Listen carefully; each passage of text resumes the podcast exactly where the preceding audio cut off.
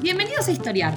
Este podcast fue creado y producido por la ASAI, Asociación Argentina de Investigadores de Historia. Un podcast sobre historia argentina, latinoamericana y mundial.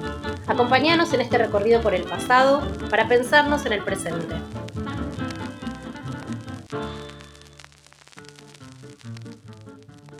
Bueno, bienvenidos a un nuevo episodio de Historiar. En el episodio de hoy vamos a conversar sobre un tema grande e importante de la historia argentina, que es cómo fue el proceso de organización del Estado Nacional, cómo se construyó la Argentina, qué lugar tuvieron las provincias del interior, qué lugar tuvo Buenos Aires, qué lugar tuvo el Estado Central. Y todo este debate lo vamos a dar a partir de un nuevo libro que salió por Prohistoria y Ediciones, titulado Los Trece Ranchos, las Provincias, Buenos Aires y la formación del Estado de la Nación Argentina, 1840-1880, y cuyo autor, Eduardo Domínguez, tenemos el placer de entrevistar hoy. Hola Eduardo, ¿cómo andás? ¿Qué tal? ¿Cómo estás, Camila? Te agradezco mucho por venir hoy a historiar. Antes de arrancar, me gustaría presentar a Eduardo. Eduardo es doctor en, en, Historia por la Universidad de Oxford, enseñó en universidades argentinas, extranjeras. Su último cargo fue el de profesor titular de la Historia Argentina en la Universidad del Centro de la Provincia de Buenos Aires y la de Mar del Plata, y hoy es miembro de la Academia Nacional de la Historia.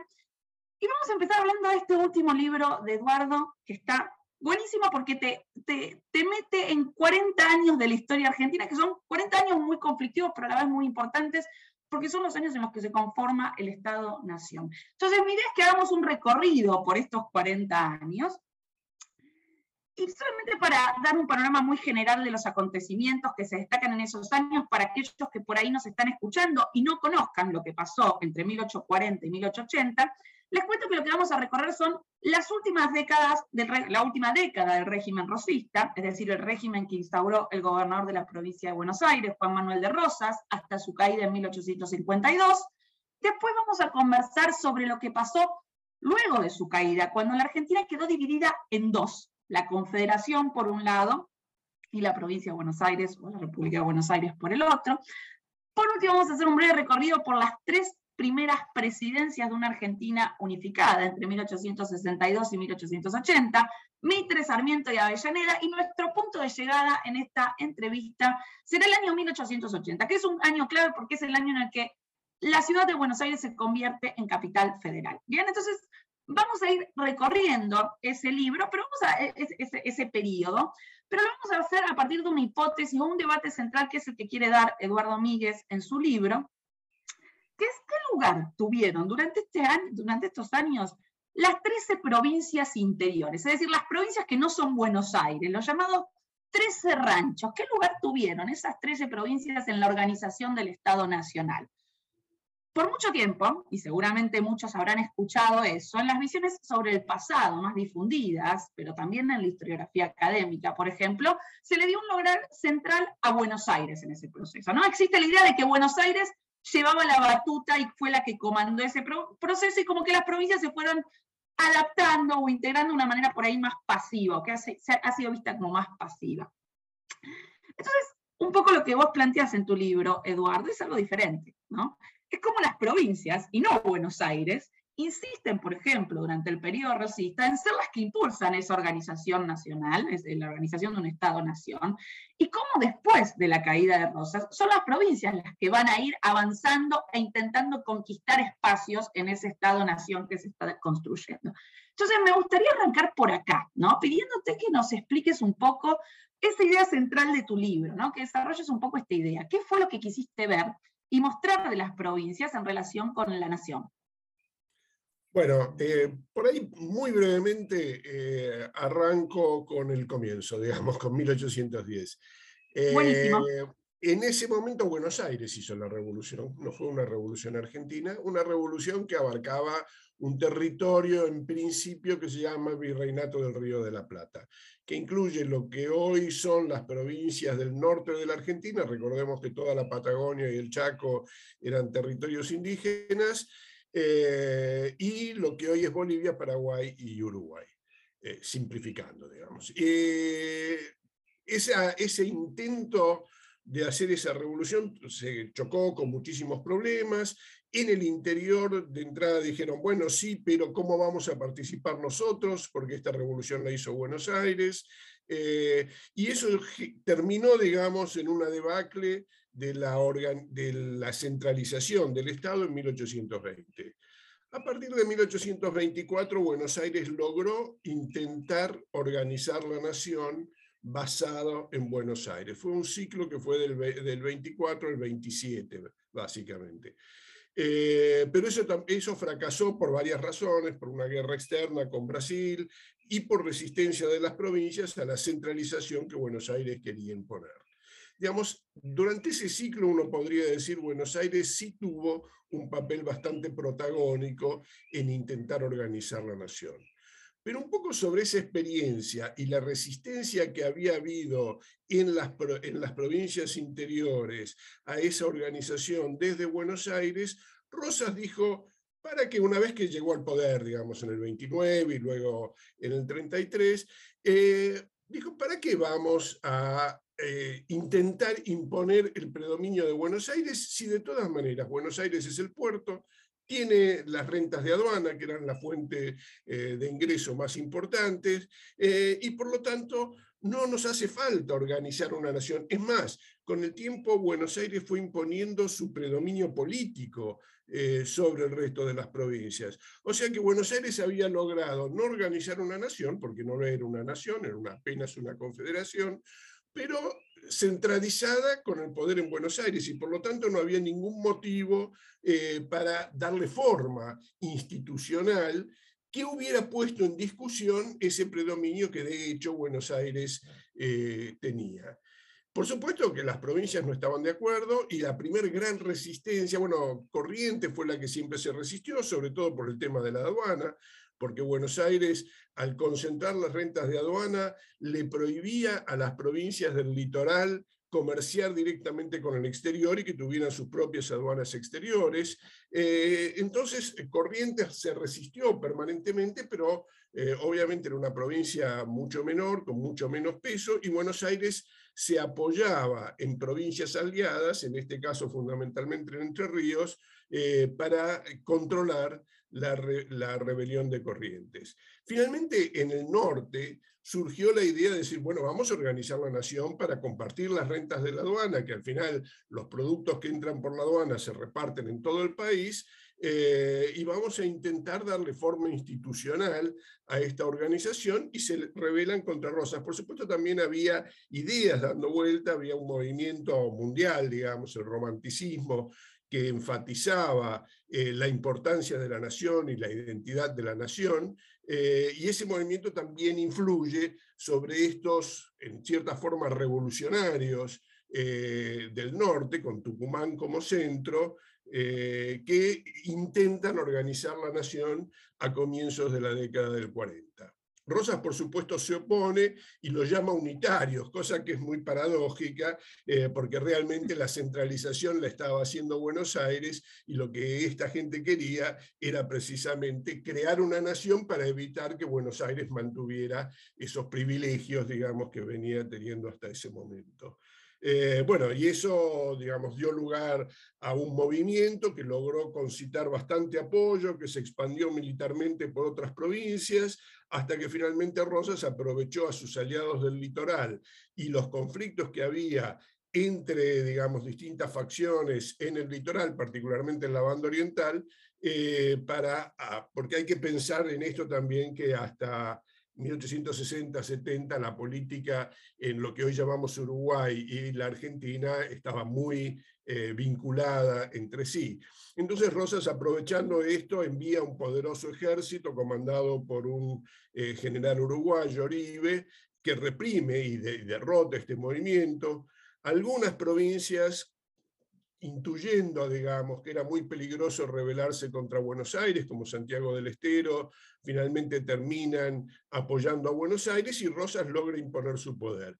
Y con eso lo que evita durante toda la década del 40 es que surjan nuevos movimientos que intenten eh, organizar la nación. Sus enemigos se tienen que ir al exilio, eh, enemigos de Buenos Aires, pero también enemigos del interior, muchos de los cuales habían participado en este movimiento del 40-41 y finalmente terminan en Bolivia o Chile fundamentalmente, exilados por la represión muy fuerte que Rosas había hecho sobre este movimiento. Ahí eh, planteas algo interesante vos en tu libro, ¿no? Porque habitualmente cuando pensamos en este periodo que estás describiendo, ¿no? De, eh, que va desde la década del 20 más o menos hasta la caída de Rosas, solemos pensar justamente en que se trata de una guerra civil entre unitarios y federales. No se suele hablar de guerra civil entre unitarios y federales. Y vos lo que estás diciendo en tu libro, bueno, esta no es la mejor manera de describir eso, ¿no? ¿Por qué dirías que, eh, y está relacionado ¿no? con lo que venías diciendo, ¿por qué dirías que no es la mejor manera la de pensar entre unitarios y federales para describir los conflictos de este periodo? Bueno, porque eh, en realidad la doctrina, eh, a ver, en la década del 20 había algunos que eran efectivamente unitarios, tomaban un modelo de organización política que era el que Napoleón había adoptado para Francia durante el periodo de su, de su imperio, eh, y querían un poder centralizado. Mientras que los federales habían, digamos, distintas variantes dentro del federalismo. Eh, algunos pensaban en realidad en una confederación, yo, yo creo que era, digamos, eh, la forma que tenían en mente tácitamente la mayoría de quienes se llamaban federales, o sea, un conjunto de estados cuasi autónomos que por algún pacto, por algún acuerdo, combinan en alguna forma de organización política. Esto es lo que hicieron, los, por ejemplo, eh, los estados norteamericanos en la primera etapa de la revolución eh, después de la liberación de, Inglaterra. Y finalmente adoptaron la Constitución Federal, inventaron el sistema federal, que es una combinación de un sistema de autonomía de los estados y descentralización. Eh, una soberanía dividida, digamos, es el término que suelen utilizar los historiadores. O sea, parte de la capacidad de decisión está en las provincias y parte de la capacidad de decisión está en el Estado central.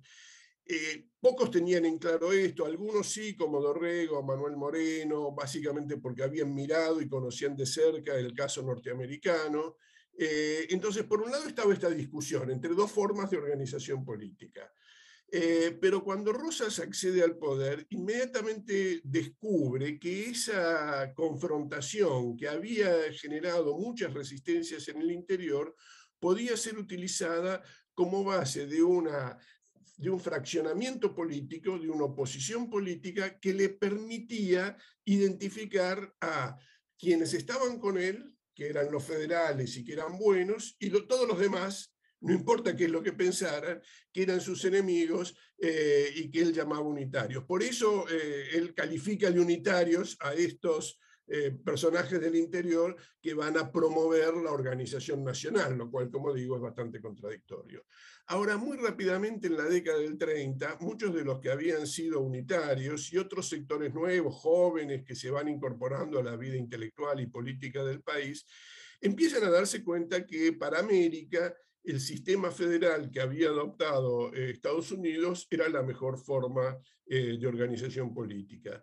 Así que muchos de los que Rosa llama eh, unitarios son en realidad federales, y federales mucho más doctrinarios que Rosas, porque toman esta doctrina federal de los ejemplos que ellos conocían, básicamente del ejemplo norteamericano y de la literatura que se había escrito sobre ese, ese caso. Entonces, en primer, lo primero que uno tendría que decir es, eh, esa denominación está ocultando unas eh, formas políticas distintas que no se condicen con esas formas de organización política. La otra cosa es que en el interior hay eh, un gran resentimiento frente a Buenos Aires y su vocación hegemónica. Eso creo que es una constante de nuestro país y que tiene que ver con el gran desequilibrio, en principio gran desequilibrio económico, que incluso tiene razones geográficas. Digamos, nuestro país tiene una particularidad, y es que las zonas más ricas desde el punto de vista productivo y las que nos han permitido en algún momento llegar a ser una nación rica, que son las zonas, digamos, eh, pampeanas, que tienen eh, buena precipitación, que tienen buenas tierras y mucha capacidad productiva, y que es eso lo que nos ha permitido crecer y lo que era valioso eh, en el siglo XIX, están muy cerca del Atlántico, digamos, ¿no? muy cerca de los puertos de salida. Mientras que el interior, que tiene mayores dificultades desde el punto de vista económico, está también más alejado de los puertos de salida. Y la historia y el desarrollo, digamos, la separación de la banda oriental, digamos, el problema de la navegación de los ríos, etcétera, han ido haciendo de la ciudad de Buenos Aires el gran centro económico y eventualmente eh, cultural también y eventualmente demográfico. O sea, finalmente la ciudad termina siendo por lejos la ciudad más grande del país. Entonces, todo eso que genera un, desequilibrio que si uno mira a otros países de, de América no existe. Digamos, si uno mira México, Brasil, sí hay una ciudad, eh, Río de Janeiro es muy importante, la Ciudad de México es muy importante, pero uno identifica muchos otros puertos. La Ciudad de México no es el puerto principal, tenemos Veracruz, hay puertos sobre el, sobre el Pacífico. Eh, en Brasil hay muchos puertos atlánticos, eh, cada uno con su, con su propia dinámica. Yo diría el único país que se parece un poco a la Argentina es Uruguay, donde Montevideo también ocupa un lugar, eh, digamos, eh, enorme dentro del peso del país. Pero claro, Montevideo es, digamos, eh, o Uruguay es una escala menor y eso evita, digamos, una confrontación interna.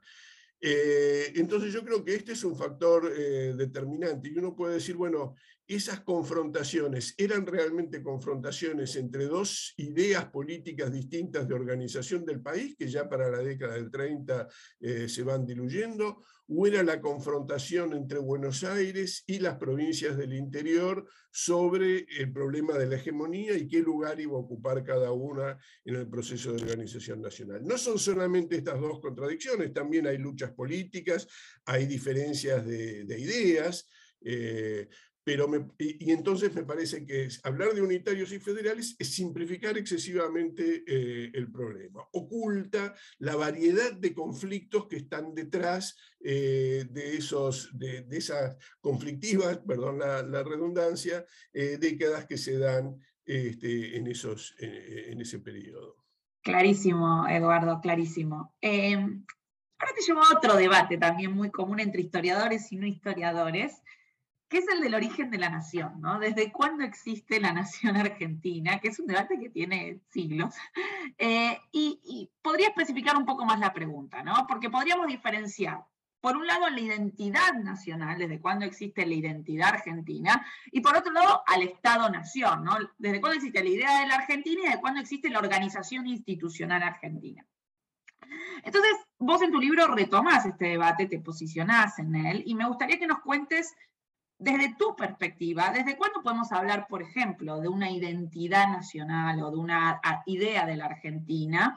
Eh, y, cómo se entronca esa idea de la Argentina o esa identidad nacional con el origen del Estado-Nación, ¿no? de, de, la Argentina como organización institucional?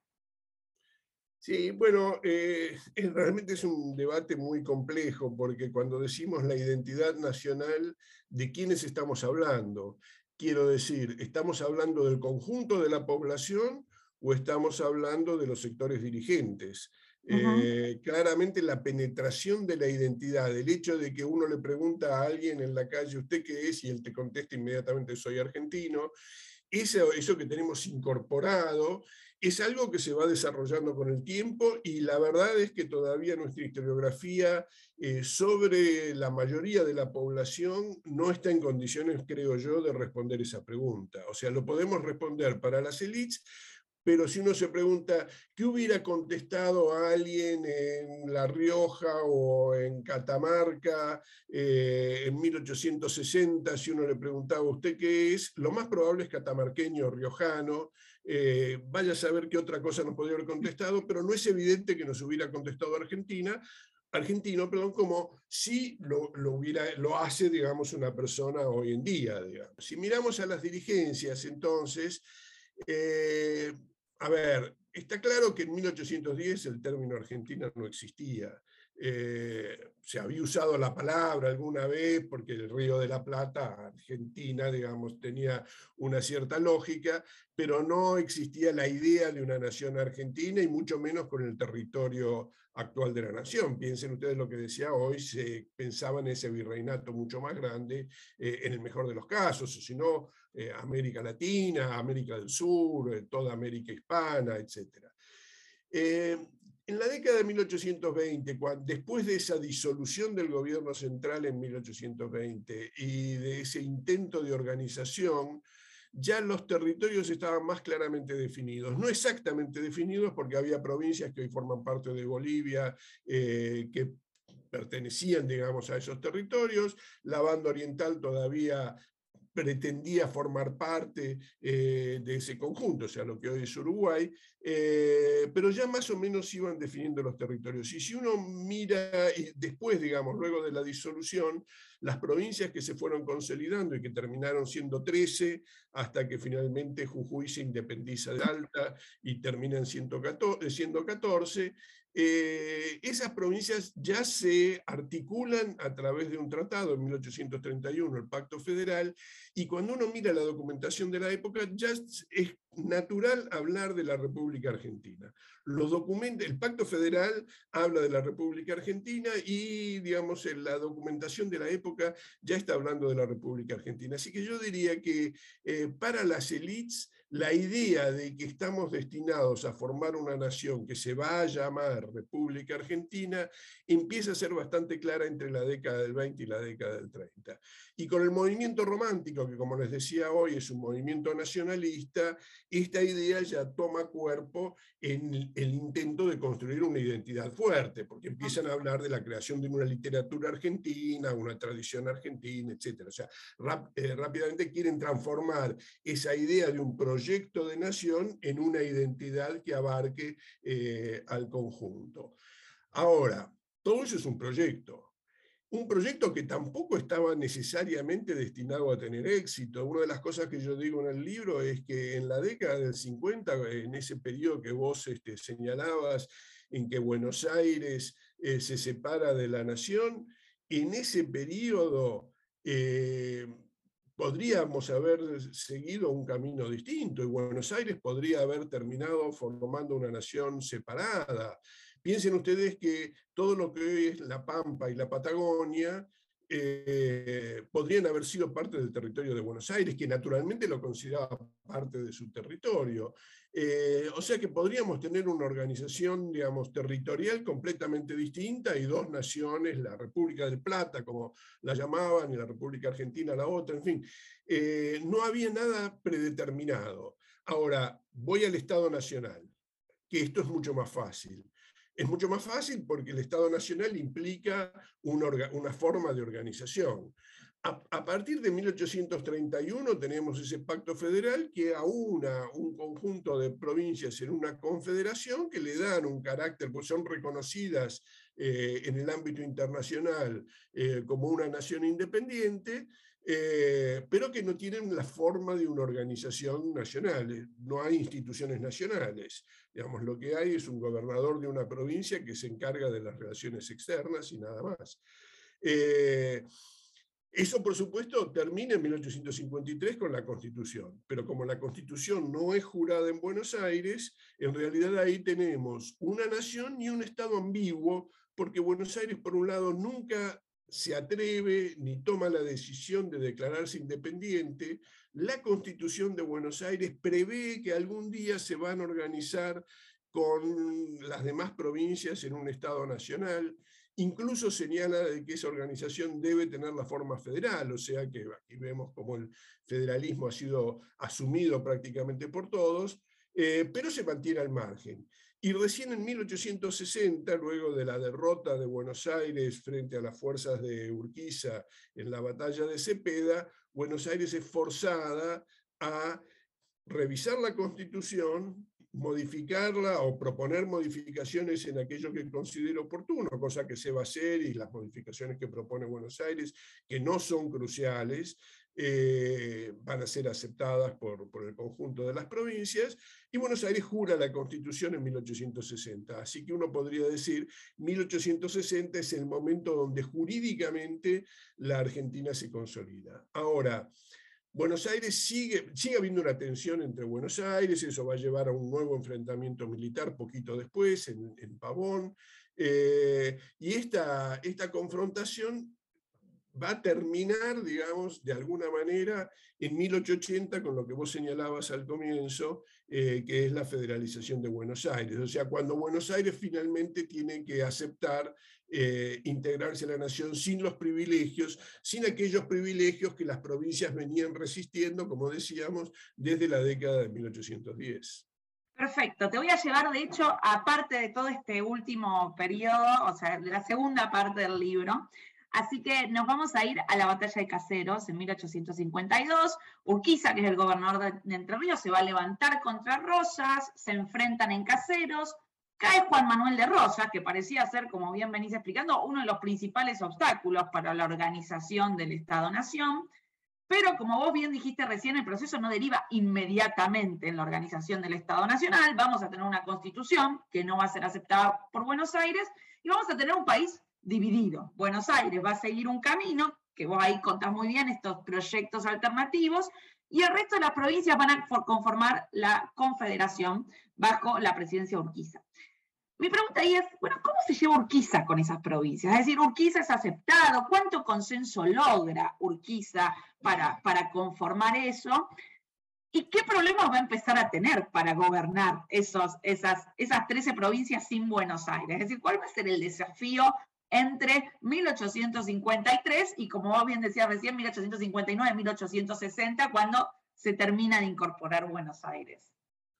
Bueno, eh, yo diría, en el momento mismo de... Hay que tener en cuenta, digamos, para, para entender esto hay que tener en cuenta la situación previa, y es que Rosas desde Buenos Aires imponía una forma de política que trataba de excluir a las dirigencias provinciales, es decir, a los sectores con más prestigio, con más educación, etcétera, con más riqueza, eh, del poder, ubicando en su lugar figuras militares que, tenían en general cierto prestigio en la campaña, más que en la ciudad, eh, y que era una forma de evitar la discusión política. De esa forma, Rosas simplificaba el entorno político y eh, lograba imponer su autoridad. Caído Rosas, bueno, ¿qué pasa con esas figuras?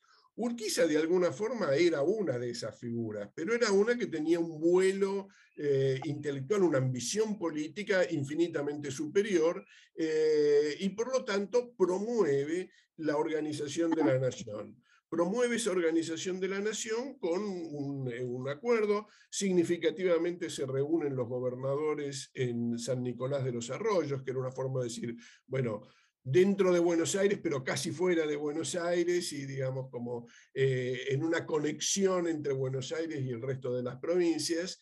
Eh, pero claro, ese proceso es comandado por Urquiza, porque él ha sido el, digamos, quien se rebeló en contra de Rosas, quien comandó el proceso de, derrota de Rosas y quien puso en marcha este proceso de organización. Y Buenos Aires se resiste, se resiste a una organización de la nación que no sea hegemonizada eh, desde Buenos Aires. Vos me preguntabas, ¿qué consenso tienen las provincias? Al principio la reacción de las dirigencias urbanas, que ya durante el periodo de Rosas venían actuando en casi todas las provincias, pero a la sombra, digamos, de estos líderes rurales que llamamos caudillos, eh, que estaban en los gobiernos de la mayor parte de las provincias. La caída de Rosas, que era en el fondo lo que ellos temían y la razón por la cual aceptaban a estos caudillos, dice, bueno, ahora nos sacamos los caudillos de encima. Eh, y eso va a generar conflictos con Urquiza, porque Urquiza dice, bueno, ¿voy a aceptar o no voy a aceptar? Urquiza lo que quería era paz y tranquilidad en las provincias. Esto obviamente alteraba la paz y la tranquilidad, pero no era fácil resolverlo, porque para resolverlo tenía que ponerse o del lado de los caudillos o del lado de las dirigencias urbanas, eh, y eso eh, le generaba dudas. En el año 53-54 entonces va a haber algunas resistencias en varias provincias derivadas de esta dualidad.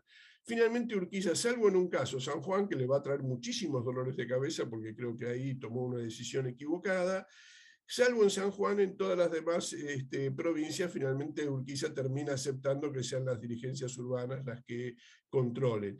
Y curiosamente, en ese momento, todas las dirigencias urbanas aceptan el liderazgo de Urquiza. Así que yo diría que cuando Urquiza asume la presidencia en el 54, tiene un enorme consenso en todo el interior. Ahora, ahí tiene que organizar un Estado nacional. Y hay un problema básico que es la confrontación con Buenos Aires, porque eso le exige derivar muchísimos recursos a un estado latente de guerra, latente o, explícito de guerra eh, en la frontera con Buenos Aires.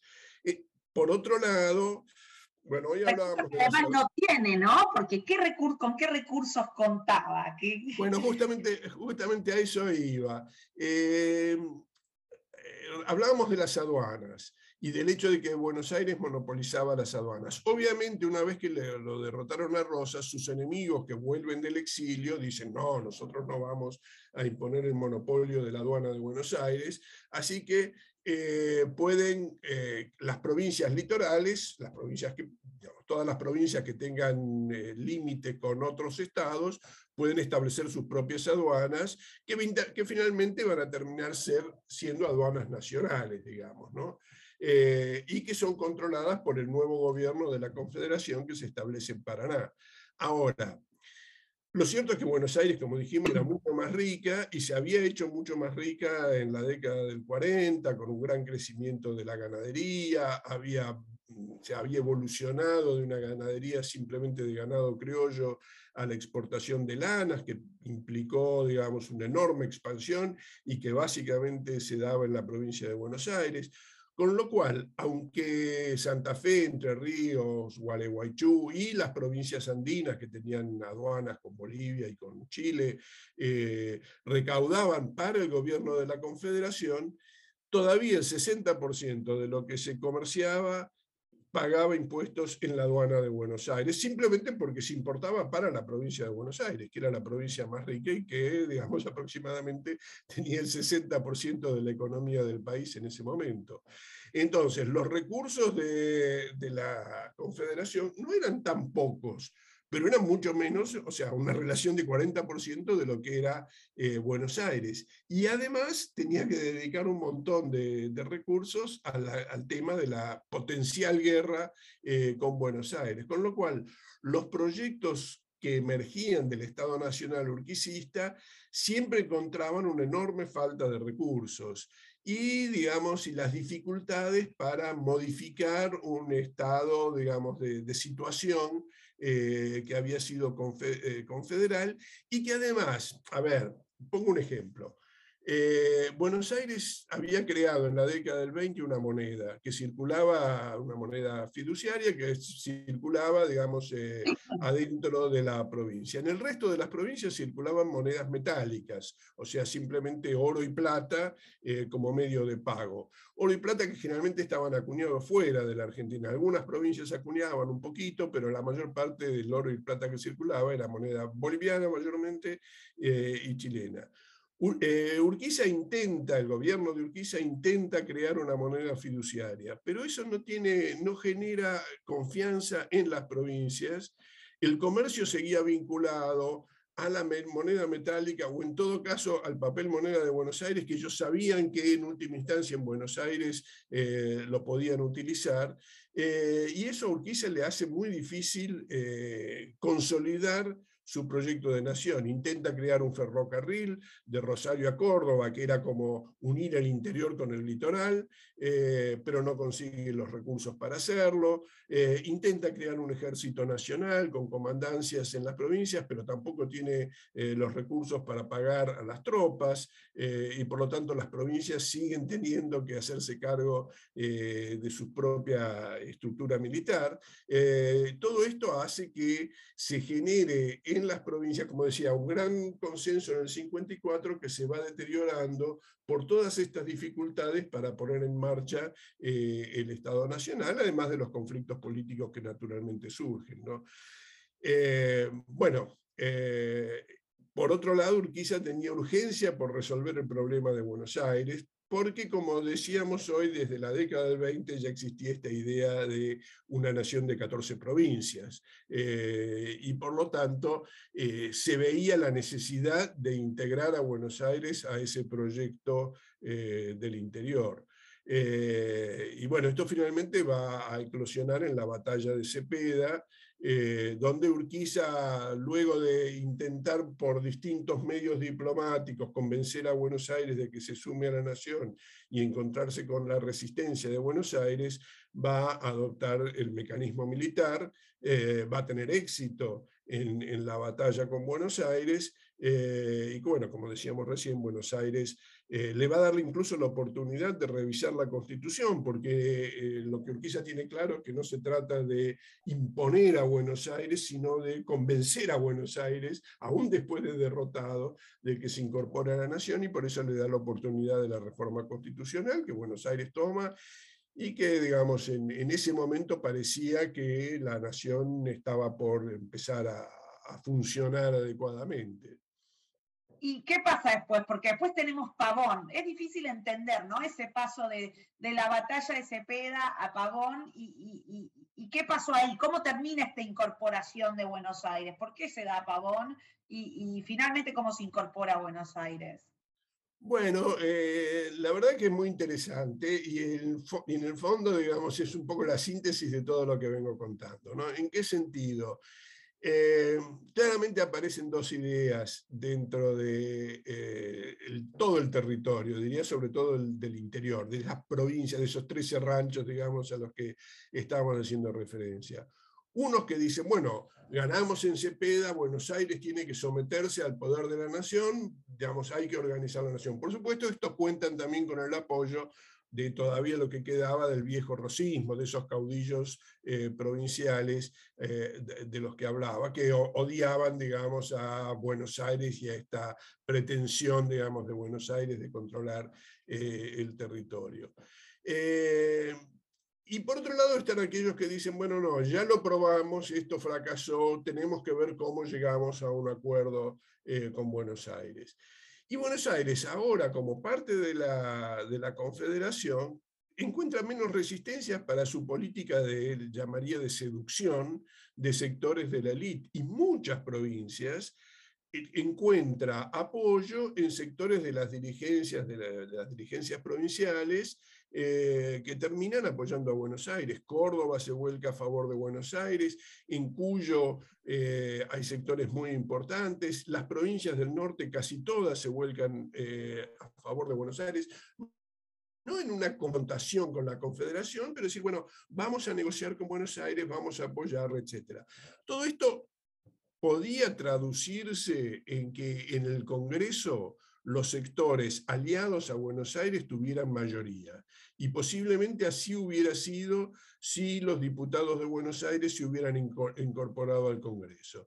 Entonces, se busca una excusa, los sectores contrarios con el liderazgo de Urquiza buscan una excusa para rechazar a los diputados porteños y de esa forma evitar que esa alianza que se llama, que va a adoptar el nombre de Partido Liberal, que esa alianza se concrete en el Congreso y pase a tener eh, mayoría que rápidamente podría haber implicado, digamos, un, grupo muy amplio de provincias eh, alineadas dentro de ese sector. Eh, y bueno, Urquiza todavía tiene un poder considerable. Todo esto se mezcla con el hecho de que termina el mandato de Urquiza y hay una sucesión. Y estos dos sectores claramente adoptan dos eh, representantes. Eh, en el sector, digamos, más antiporteño, se va a identificar con la candidatura de Derqui y el sector más negociador con Buenos Aires eh, adopta primero la candidatura de quien era en ese momento vicepresidente del Carril y luego la del gobernador de Córdoba, eh, Mariano Fragueiro. Eh, porque del Carril renuncia a raíz de conflictos precisamente en San Juan, que era su provincia natal, a los que habíamos hecho referencia.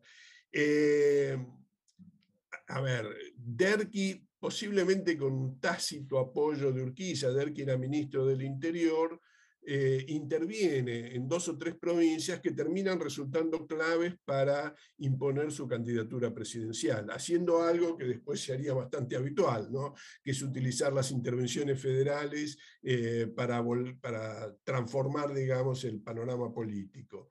Eh, Ahora, lo interesante es que una vez que triunfa, Derqui lo primero que hace, digamos, su primer giro es negociar con Buenos Aires. Mitre había, digamos, sido electo gobernador de, Buenos Aires, empieza a negociar con Mitre y durante siete, ocho meses termina siendo la misma política a la cual él se había puesto, digamos, ¿no? de un gobierno nacional aliado eh, a Buenos Aires.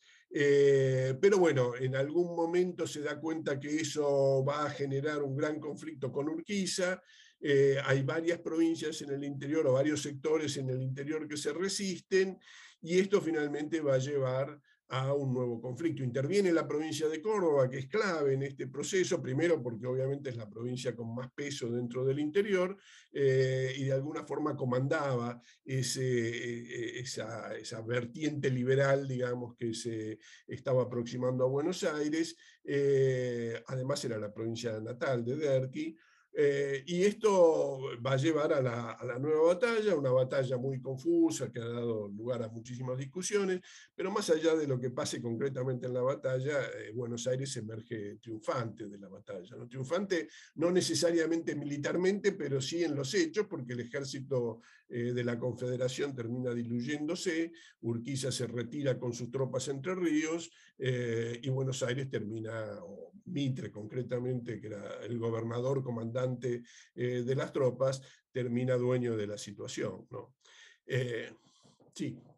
Buenísimo. Y yo ahí te quería preguntar, ¿no? Porque habitualmente solemos pensar, ok, a partir de 1862, entonces lo que tenemos es una suerte de hegemonía porteña. Buenos Aires se termina, o lo que se suele, las visiones más tradicionales que pueden llegar a circular.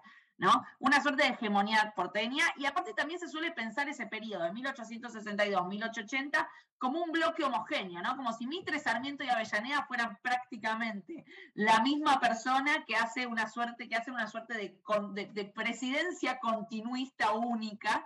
Eh, y bueno, vos un poco venís a, cuestionar estas dos ideas, ¿no? Bueno, ¿cuál sería tu, tu, tu visión de este periodo de 1862 a 1880 y del lugar que tuvieron las provincias frente a Buenos Aires, digo, esa tensión no se termina de resolver en 1862-1880. Bueno, ahí cómo, ¿qué pasa con esa tensión y cómo se va a ir desarrollando? ¿Cómo evoluciona? Bueno, yo diría, lo Primero es que Mitre va a ser, probablemente en toda la historia argentina, pero por lo menos seguro en la historia de este periodo, el presidente más ortodoxamente federal desde el punto de vista doctrinario, digamos. ¿no? Hace todo lo posible por respetar las autonomías provinciales. ¿Por qué? Bueno, Mitre como personaje, digamos, eh, por otro trabajo lo, estudié en detalle, era sí, Lean la biografía de Mitre de Eduardo, ya que estoy. Listo, seguido. bueno, este, era un principista y además era una persona, digamos, de un gran conocimiento eh, de distintos elementos, entre ellos de las institucionalidades políticas. Por lo tanto, digamos, su ortodoxia federal puede tener que ver simplemente con lo que él creía que era su obligación hacer, digamos, ¿no? Pero por otro lado también tenía una, eh, digamos, una recomendación política en el sentido de que ya que Buenos Aires había triunfado en Pavón y había reorganizado la nación, eh, tomando todo lo que Urquiza había hecho antes, digamos, no es que lo organizó de cero, aunque las leyes las volvió a contar de cero como si lo que hubiera pasado en la década del 50 no valía, en los hechos tomó toda la estructura institucional, digamos, de la Confederación como base de la organización y la Constitución del 53 con las reformas del 60. Pero claro, ahora era Buenos Aires la que aparecía como hegemónica y eso podía generar muchas resistencias en las provincias, de hecho generó algunas. Eh, y entonces eh, lo que Mitre intenta hacer es respetar las autonomías provinciales, como digo, por principio, pero además porque era una forma de evitar resistencias y de lograr el apoyo eh, de esas dirigencias del interior. Bueno, ahí ocurrió algo que realmente es un accidente tremendo para la historia argentina y para la historia de América del Sur, eh, que es el conflicto con Paraguay, en el cual no me voy a meter porque nos llevaría, digamos, eh, este, un largo tiempo, pero eso desarticuló el gobierno de Mitre porque básicamente durante los últimos tres años de su gobierno estuvo abocado a la guerra. Él personalmente, porque era comandante en jefe de los ejércitos, pero todo su, toda la dinámica, digamos, de su política estaba en función de esta terrible guerra eh, que fue la guerra de Paraguay. Eh, eso fue debilitando el poder del gobierno y ahí empiezan a aparecer las candidaturas para la sucesión. El candidato formalmente oficialista es eh, Rufino de Lizalde, que era el ministro del Interior, uno de los que estaba muy vinculados al proceso de la guerra, eh, y que era porteño, siempre había estado cercano a Mitre, o sea, dentro de los sectores porteños que propiciaban la formación de la nación, pero era porteño y obviamente representaba a las dirigencias de Buenos Aires. Y ahí aparece, bueno, hay otra candidatura natural, que es Urquiza, eh, que, digamos, habiendo cumplido un periodo fuera del gobierno, podía aspirar a volver a ser electo y tenía mucho apoyo porque el, prestigio de Urquiza era enorme, eh, sobre todo en el interior. Eh, en Buenos Aires era odiado, pero en el interior, digamos, era muy, muy querido. y ahí aparece la candidatura de Sarmiento, eh, que era una especie de outsider, que era muy aceptado en Buenos Aires porque siempre había estado a favor de Buenos Aires, pero que era un hombre del interior. Eh, y esto va a llevar, digamos, a una disputa en la sucesión presidencial, eh, donde el interior empieza a decir, bueno, nosotros vamos a empezar a tener nuestro peso. y la opción por la candidatura de Sarmiento eh, finalmente va a obligar al jefe natural de Buenos Aires, Alsina, eh, Adolfo Alsina, a renunciar a su propia candidatura y aceptar la vicepresidencia de Sarmiento porque se da cuenta que en el colegio electoral no va a reunir los votos suficientes para llegar a la presidencia. Incluso eh, en algún momento establece un acuerdo con, con Urquiza eh, para ser vicepresidente de Sarmiento o de Urquiza, de cualquiera de los dos, con lo cual, digamos, obviamente su vicepresidencia estaba eh, asegurada, pero es muy interesante el acuerdo con Urquiza porque está marcando que esa fractura entre los que habían apoyado a Buenos Aires y los que habían apoyado a la Confederación estaba empezando a diluirse y que podían negociarse las cosas eh, de otra manera. Finalmente, como todos sabemos, ganó Sarmiento y Sarmiento eh, implicó un giro muy radical en la política de la relación del gobierno nacional con las provincias, porque Sarmiento inmediatamente empieza a centralizar el poder sobre, bueno, mucha gente señala, digamos, la influencia que había tenido su estadía en Estados Unidos y su vínculo con el proyecto de, Lincoln, que precisamente como consecuencia de la guerra civil había estado centralizando mucho más el poder en el gobierno federal.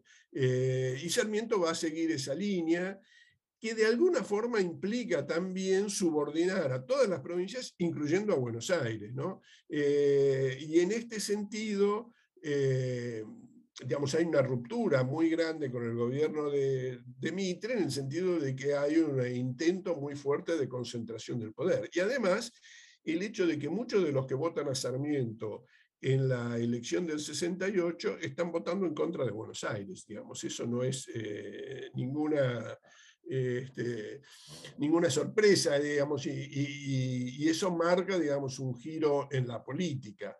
Ahora, como digo, Sarmiento centraliza, eh, avanza y luego aparece la eh, candidatura de, eh, en la sucesión de, Sarmiento, aparece la candidatura de Avellaneda, que había sido ministro, que era también un hombre con un perfil en cierta forma parecido al de, al de Sarmiento, porque Avellaneda había sido, bueno, era nativo de Tucumán, eh, pero había venido a estudiar a Buenos Aires y se había quedado en Buenos Aires, o sea que era un provinciano en Buenos Aires, digamos.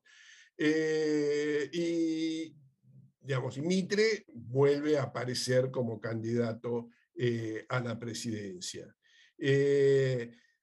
Bueno, ahí no voy a entrar en los detalles políticos porque Buenos Aires, digamos, tiene fuertes conflictos que tienen que ver con la lógica de la propia Buenos Aires, pero digamos, en Buenos Aires finalmente termina ganando Mitre la elección. Y eso es muy significativo, porque quiere decir que Buenos Aires vuelve a votar por un porteño eh, para la presidencia, incluso habiendo fuertes divisiones, y como dije, el gran líder político en Buenos Aires era Alcina, y sin embargo, pese a ese liderazgo de Alcina, el resultado electoral en las elecciones presidenciales que gana Mitre. Eh, pero en la mayor parte de las provincias, salvo uno o dos, en la mayor parte de las provincias gana Sarmiento, eh, perdón, Avellaneda, Avellaneda, eh, y, este, y eso lleva a Avellaneda a la presidencia. ¿no? es interesante que hay una frase de Avellaneda que uno siempre vincula con los hechos de 1880, eh, que no hay nada eh, mayor en la nación eh, que la nación misma, y que uno la piensa en relación a la independencia, a, digamos, a la subordinación de Buenos Aires, digamos, y, a los hechos de 1880, pero que en realidad él la pronunció en 1874 cuando, cuando se dirige por primera vez al, Congreso. perdón, 1875, en los primeros meses del 75, cuando se dirige al Congreso, y yo creo que se refería tanto a Buenos Aires como a Mitre, ¿no? Eh, Mitre, que había sido, digamos, el fundador de la nación, bueno, no es, eh, no es la nación misma y Buenos Aires tampoco es la nación misma, ¿no? Y de alguna forma preanunciaba, eso sí, lo que iba a ser el final de su presidencia con la federalización de Buenos Aires. Eh, bueno, muy claramente Avellaneda va construyendo el poder en alianza con las dirigencias provinciales. Eh, y esto está cambiando eh, el perfil del país, que ya no es un país gobernado desde Buenos Aires, mejor dicho, es un país gobernado desde Buenos Aires, pero no por Buenos Aires. Eh, las, dirigencias provinciales vienen a Buenos Aires y de ahí construyen un poder que se va a proyectar sobre el resto del país. Eh, bueno, y eso culmina con eh, las federalizaciones. Muy interesante, yo una de las primeras cosas que hice cuando empecé a pensar en cómo contar esta última parte de la historia, fue decir, bueno, ¿y qué pasó? ¿Cómo tomaron las provincias del interior la federalización de Buenos Aires? Entonces dije, bueno, voy a ver un poco qué publicaron los diarios en esa época. Y bueno, finalmente le pedí a un colaborador que me relevara toda la información de, de los diarios de Córdoba y la verdad que cuando empecé a ver el material quedé fascinado porque era más de lo que yo hubiera podido pedir. ¿no? Había, había un diario que decía muy claramente, ¿quién hubiera pensado que la obra que inició Sarmiento y que terminó Avellaneda de poner a los porteños en caja, eh, finalmente se ha logrado? ¿no? O sea, te armaban la periodización. Los diarios del interior te decían, che, la periodización no es de Mitre hasta Avellaneda, sino miremos qué pasa con Sarmiento Avellaneda, ¿no? Exactamente, sí, sí. Lo tenían, o sea, como los contemporáneos, por lo menos algunos, lo tenían muy en claro de cómo había sido este proceso. Eh, y realmente son esas fuentes que vos decís, bueno, me, avalan mi argumento, digamos, de una forma que yo, más, más de lo que yo hubiera creído, digamos, ¿no? Estaban diciendo lo que yo pienso eh, ya en el momento mismo de los hechos. Excelente, excelente Eduardo, muy claro todo el proceso, aprendí mucho leyendo los 13 ranchos y seguro eh, los oyentes que estén escuchando y que quieran adentrarse en, en este periodo lo, van a disfrutar y seguramente vamos a leerlo o verlo en los programas próximamente de las universidades de historia y de las carreras de historia. Así que gracias por este libro y gracias por la entrevista y tomarte este rato para conversar con, nosotros. ha sido un gusto, Camila, la verdad que, bueno, eh, me entusiasma el, en la práctica de mi profesión y contar lo que hago realmente me resulta algo muy agradable. Es un placer escucharte, así que muchas gracias. Nos despedimos con, con este episodio, pero nos vemos la semana que viene, así que los esperamos el sábado que viene en un nuevo episodio de Historiar, donde vamos a tener a Roy Ora y a Hernán Camarero hablando de los sectores populares antes del peronismo. Eh, nos vemos la semana que viene y muchas gracias Eduardo por esta entrevista. Adiós.